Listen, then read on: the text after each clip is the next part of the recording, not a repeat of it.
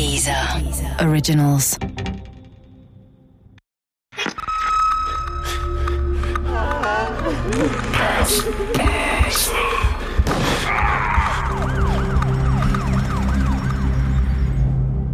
Tod im Volkspark Teil 2 Vielleicht hatte er ihm aufgelauert oder er begegnete ihm zufällig. Später meldete sich ein Zeuge, der in seiner an den Volkspark angrenzenden Wohnung laute Schreie gehört hatte. Er war der einzige Zeuge der Tat. Doch er hörte nur Schreie und konnte keinen Täter beschreiben. Ich habe die letzten Minuten im Leben von Konrad Kober nicht nur gedanklich nachvollzogen. Damit würde ich meinem Job, so wie ich ihn verstehe, nicht gerecht werden. Ich bin an einem kalten Dezembertag von dem Haus, in dem er damals wohnte, selbst losgelaufen. Ich bin genau seine Laufstrecke nachgejoggt, bis zu jener Stelle, an der er getötet wurde. Manchmal hilft es ja, sich den Ablauf ganz plastisch zu vergegenwärtigen. Als ich kurz nach 6 Uhr morgens in völliger Dunkelheit am Ort des Überfalls ankam, klopfte mein Herz schnell und laut. Einen Angreifer, der mich jetzt mit einem Messer attackieren würde, könnte ich nicht gut abwehren. Das war mir sofort klar. Genauso muss es Konrad Kober ergangen sein. Die Situation war gespenstisch. Natürlich war ich nicht in Gefahr. Doch allein die Vorstellung, dass vor 17 Jahren genau hier ein Mann bei ähnlichen Witterungsbedingungen zu Tode gekommen ist, ließ mich schaudern. Ich war froh, als ich zu Hause unter der Dusche stand. Der Täter hat damals am Tatort so gut wie keine Spuren hinterlassen. Mit einer DNA kämen wir heute sicher weiter, aber es gibt keine. Außer dem Abdruck eines Herrenschuhs von Deichmann, schwarz, Größe irgendetwas zwischen 43 und 46, häufig verkauft in den Jahren 1999 und 2000, hinterließ der Mörder keine Spuren. Ein Profikiller? Mord aus Rache oder Leidenschaft? Feinde machte er sich meines Erachtens gar nicht, weil er immer auch auf Harmonie bedacht war und zumindest im privaten Umfeld keinerlei Anfeindungen stattfanden. Aber was dann ist der Grund, warum Konrad Kober sterben musste? Die alles entscheidende Frage. Wer 23 Mal in den Kopf eines anderen Menschen einsticht, will weit mehr als nur dessen Tod. Er handelt emotional, von Hass und Rache getrieben er will Befriedigung für eine möglicherweise lange zurückliegende Demütigung. So sahen das die ermittelnden Kollegen, die sich 2001 mit dem Mord an Koba auseinandersetzten. Sie gingen davon aus, dass sich Opfer und Täter kannten und eine persönliche Beziehung zueinander hatten.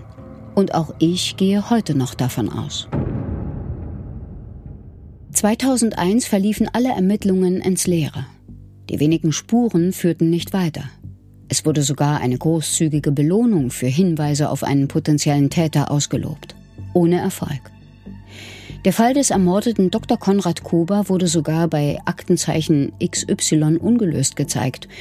Doch auch hier gingen nur wenige Hinweise im Studio ein, die alle nicht zum erhofften Ziel führten. Natürlich haben die Kollegen damals auch im privaten und im geschäftlichen Umfeld von Dr. Konrad Kober ermittelt. Aber auch hier kamen sie nicht weiter. Die Familienangehörigen und alle befragten Geschäftspartner hatten wasserdichte Alibis. Einen Raubüberfall können wir bis heute ausschließen.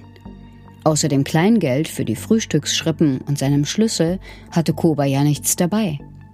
Vielleicht wurde er ja einfach nur Zufallsopfer eines geistig verwirrten Täters. Nein, dagegen spricht die außerordentliche Brutalität des Tathergangs. 23 Stichwunden in den Kopf. Im Fachjargon sprechen wir von Übertötung. Und die wird angetrieben von Hass und ähnlichen Emotionen. Täter und Opfer müssen sich also gekannt haben. Aber woher? Ich kann gar nicht mehr sagen, wie oft ich die alten Akten durchgegangen bin, um dieser entscheidenden Frage auf den Grund zu gehen. Ich stocherte lange im Nebel. In meinem Büro hatte ich ein Foto von Konrad Kober an die Wand geheftet. Drumherum Bilder von Personen aus seinem Umfeld, die ich wieder und wieder in neuen Konstellationen untereinander in Beziehung setzte. Nichts. Ich fand einfach keinen neuen Ansatz. Ich war kurz davor aufzugeben, bis mir der Zufall zu Hilfe kam. In der Kantine des LKA kam ich mit einem älteren Kollegen ins Gespräch. Er erzählte mir, dass er am Wochenende seine Eltern in der Stadt Brandenburg besuchen wollte. Sie wären nun schon etwas betagter und er müsse sich wohl ein wenig mehr um sie kümmern. Brandenburg? In meinem Kopf legte sich ein Schalter um. Warum hatte ich nicht viel früher daran gedacht? Manchmal tauchen wir in unserer Arbeit in eine längst vergangene Welt ein und lassen sie vor unserem geistigen Auge wieder aufleben.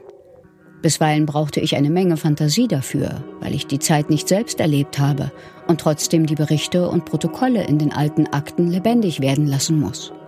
Vielleicht musste ich im Fall Dr. Konrad Kober aber noch viel weiter zurück.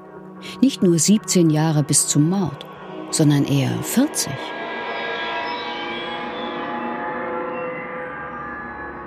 Brandenburg. Dr. Konrad Kober war in der Stadt Brandenburg geboren worden. Das stand in den Akten. Bisher hatte ich mir keine Gedanken darüber gemacht. Aber jetzt hatte ich endlich den Ansatz, nach dem ich so verzweifelt gesucht hatte. Was, wenn die Motivation für die Ermordung von Konrad Kober gar nicht im Jahr 2001 lag, sondern viel früher? In seiner DDR-Vergangenheit. Über die stand nichts in den alten Akten. Wie elektrisiert sprang ich auf, entschuldigte mich bei dem Kollegen und eilte in mein Büro.